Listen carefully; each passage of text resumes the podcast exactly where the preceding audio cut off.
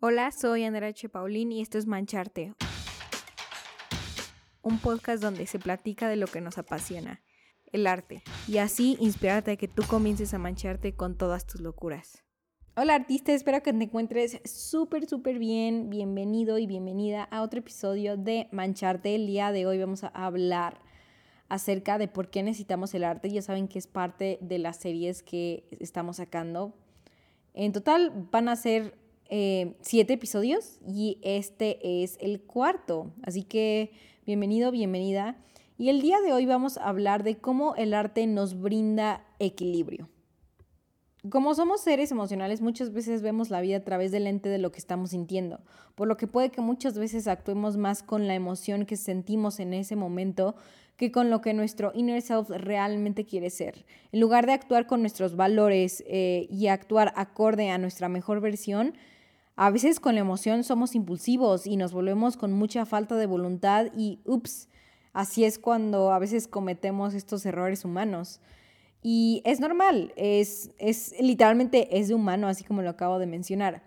Pero aquí el arte juega un papel muy importante porque nos brinda equilibrio interno y nos pone de nuevo en nuestro centro. Además, el arte también es un espacio de reflexión. Vivimos actualmente en un mundo que cada vez más existe distracción pensando de qué nos estamos perdiendo y qué no tenemos y qué no estamos haciendo y yo debería y entonces y simplemente con todo el tema de redes sociales, medios de comunicación, cualquier notificación en tu celular que el spam de enfoque se pierda y, y e, ese tiempo de reflexionar acerca de uno mismo, pues se reduce obviamente em, y, y cada vez más nos preocupamos por el exterior que por nuestro interior y por reflexionar acerca de qué persona queremos ser. Y por eso el arte aquí es como un respiro, porque a veces una pintura es como puedes recordar los ideales y la persona que tú verdaderamente quieres ser. Nos hace preguntarnos y nos pone a veces hasta incómodos de, mm, ¿esto realmente es algo que quiero llegar a ser? Creo que no, o más bien tienes razón, pintura de arte o fotografía, me recordaste que tengo que actuar de cierta manera y no porque alguien me lo diga, sino porque es algo que, que yo quiero ser así y a veces se me olvida y es completamente normal. La noción de que el arte nos brinda equilibrio en nuestras emociones nos promete a responder la compleja pregunta de por qué las personas difieren muchos en sus gustos estéticos. Toda obra tiene una atmósfera psicológica o moral. O una obra de arte puede ser serena o inquieta, valiente o cuidadosa, modesta o confiada, masculino o femenino. Nuestros gustos al final compensan nuestras brechas psicológicas. Tenemos hambre de obras de arte que compensen nuestras necesidades internas y nos ayuden a regresar en un punto de equilibrio. Llamamos una obra de arte hermosa cuando nos ofrece las virtudes que carecemos y decimos una obra de arte horrible cuando nos sentimos amenazados o fuerza nuestros estados de ánimo o realmente nos sentimos muy abrumados. El arte nos promete sostener estos espacios de carencia que a veces nuestra personalidad tiende a tener. ¿No?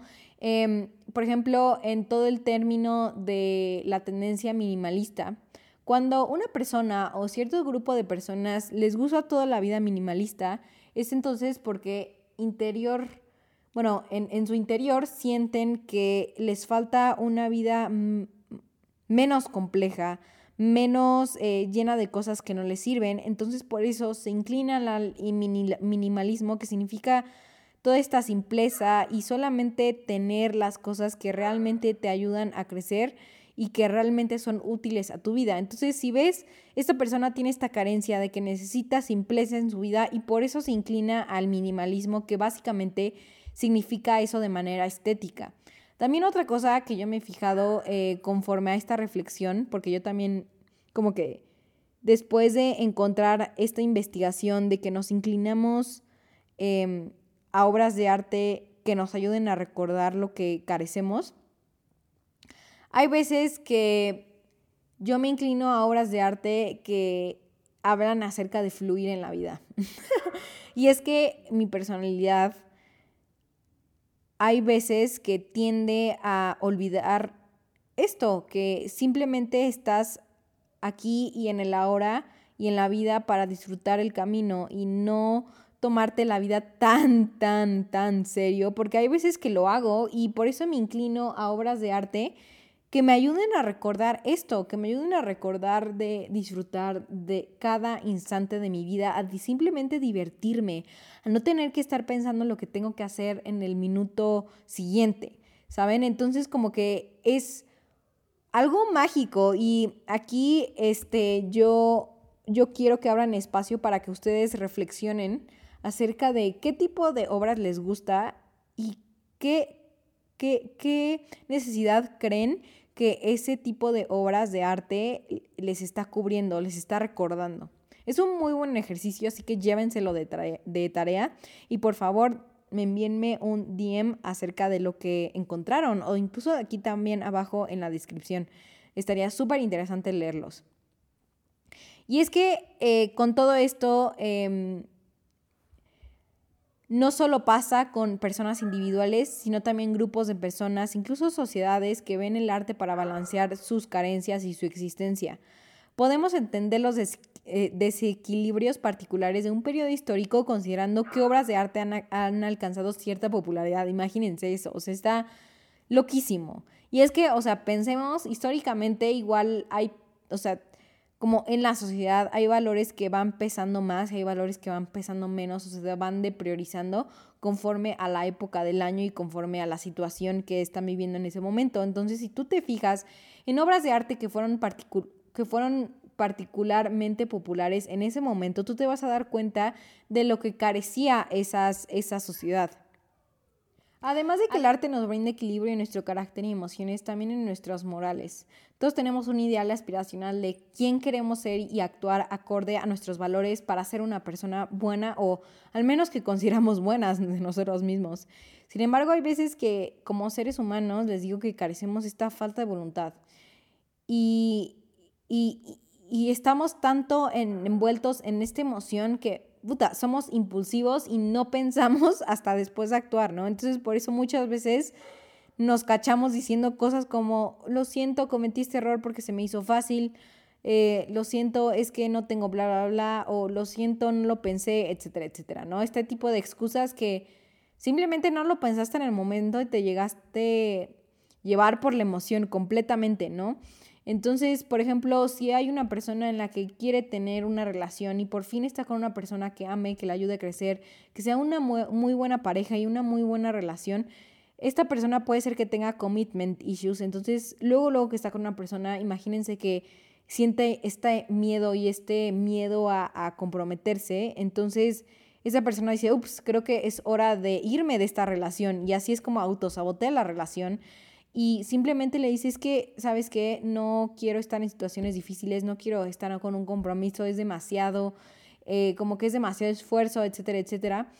Entonces, em, y al final vuelve a estar solo porque rechazó esa oportunidad y esa oportunidad que podía haber tenido si de alguna manera podía controlar y podía manejar eh, sus emociones y poderlas externar de otra manera que no autosaboteando su relación. Porque al final, si esa persona tiene el ideal de crecer y de, y de compartir toda una vida con una persona, pues entonces no está actuando acorde a su ideal, ¿no? Entonces muchas veces cometemos estos errores y es que son de humanos y es que no nada más hablo de commitment issues, hablo de todo, o sea, y cada persona sabe muy bien y tú también y yo también sé muy bien en qué puedo a veces cometer más errores, porque sí, no somos perfectos, carecemos de muchas cosas y tenemos debilidades, ¿no?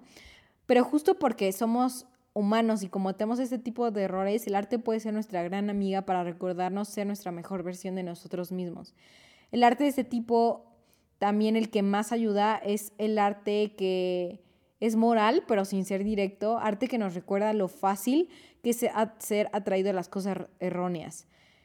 Estas son las decisiones donde más se requiere moral para recordar si se alinea a ti, porque es sencillo caer en trampas por ser tentados a este, estas decisiones donde tienes que actuar rápido y es muy sencillo cometer el error, ¿no? Entonces, ojo, todo, todo el mundo ha cometido este tipo de errores.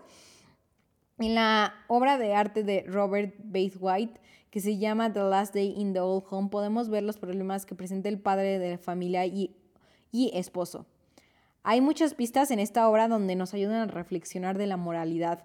Tenemos a este padre, como en la derecha de la pintura, que está literalmente induciendo a su hijo en vicios que según esto el mismo padre considera que es de caballeros o de hombres, como tomar y apostar. Y en realidad, pensándolo bien, o sea, él no se ve que sea un papá malvado, un papá que a fuerzas quiere fregar la vida de su hijo, no.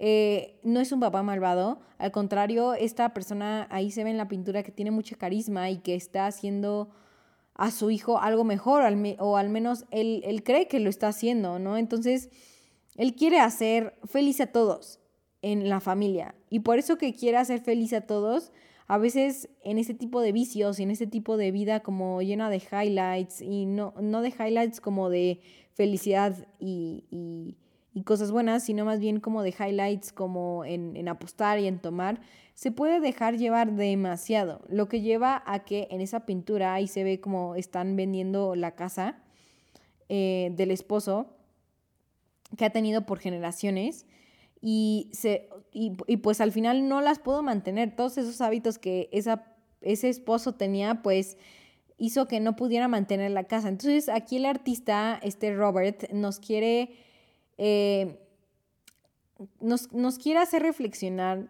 y que nos sintamos tristes y avergonzados de esta pintura para que pueda al menos ayudar a nuestro comportamiento y evitar ser como ese padre, porque puede que muchos tengamos este tipo de tendencias donde nos dejamos llevar por algo que puede ser muy fácil eh, entrarle, ¿no? Entonces, eh, en este tipo de obras de arte eh, también pueden entrenar, entrar perdón, el cristianismo eh, el cristianismo y las obras de arte que son cristianas siempre fueron practicantes de arte que siempre mostraba acerca de la moral, pero esta vez de una manera muy, muy directo. Ya saben, o sea, como si no hacías ciertas cosas y si no cumplías ciertos mandamientos, pues entonces te ibas al infierno, ¿no? entonces, este arte cristiano está lleno de moralidades. Y un ejemplo es una pintura del infierno que es de Fra Angelico que se llama The Pains of Hell, The Pains of Hell, el, dolor de los dolores del infierno en español.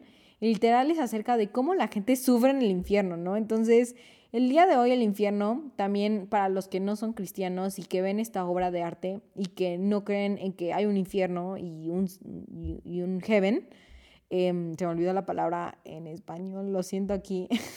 por mi spanglish. Este, pero también el, infierno también nos puede, em, nos representa el recordatorio del abandono del camino hacia una mejor versión de nosotros, ¿no? El infierno significa que nos dejamos de cuidar, que nos dejamos a un lado y que el infierno es como un autoabandono. Entonces, también es un poco esta analogía de lo que puede representar el infierno si no eres cristiano, ¿no? Y también si eres cristiano, creo que es una muy buena reflexión tener estos ambos dos puntos de vista.